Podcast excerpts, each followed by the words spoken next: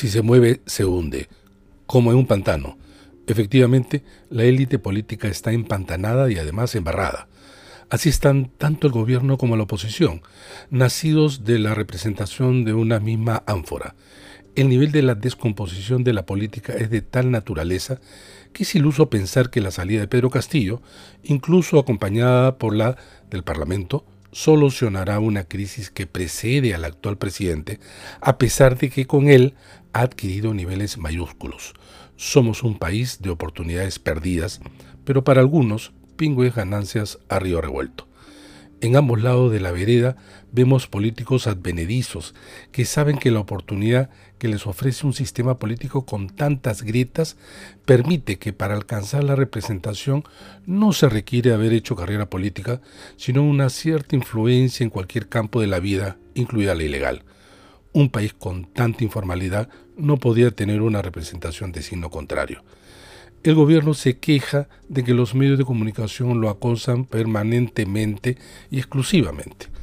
En parte es cierto, si ahora el lugar de reuniones clandestinas fue una vivienda en la calle Zarratea en Breña, antes lo era un club u hotel exclusivo o el instituto de una universidad privada. Sin embargo, nada de eso resta o minimiza lo que este gobierno muestra, incompetencia y corrupción la respuesta no ha sido esclarecer los hechos, sino desatar una campaña contra toda la prensa que en lo que va del año el presidente ha atacado hasta en 24 ocasiones. Lo cierto es que gracias a la prensa se conocen los escándalos que involucran al Ejecutivo, incluyendo al propio presidente de la República. La data del comercio ha registrado 182 casos de escándalos. Con mayor precisión, desde julio del 2021, pero Castillo ha designado 73 ministros.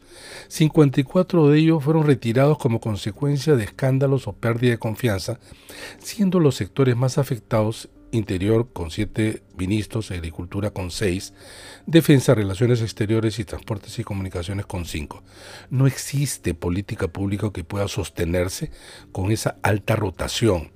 La variable más importante de estos cambios corresponde a malos nombramientos, no tanto a la oposición del Parlamento que, si bien presiona para la caída de varios ministros, lo cierto es que dejó a varios sin censurar o lo hizo tarde, como ocurrió con los casos de Hernán, Condori en salud o el hoy prófugo Juan Silva en transportes y comunicaciones. Evidentemente, al lado de nombramientos de gente incompetente, en algunos casos presuntamente corrupta, los resultados fueron desastrosos, como el intento de licitar fertilizantes. Peor aún, la corrupción propina un serio costo al Estado. Según la Contraloría General de la República, este ascendería a 24 mil millones de soles. Esta situación insostenible ha traído como consecuencia seis investigaciones fiscales que involucran al presidente de la República plagio de la tesis, el caso de Puente Tarata, cuestionados ascensos en las Fuerzas Armadas, cambios en el sector interior, tráfico de influencias en Petroperú y la asignación de obras en el sector vivienda.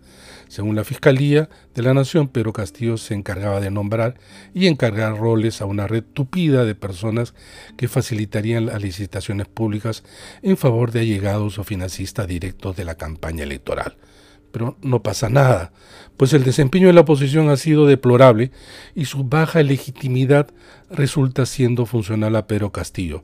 Por eso estamos empantanados. Bonus. La buena noticia. Alianza Lima bicampeón. Arriba Alianza toda la vida.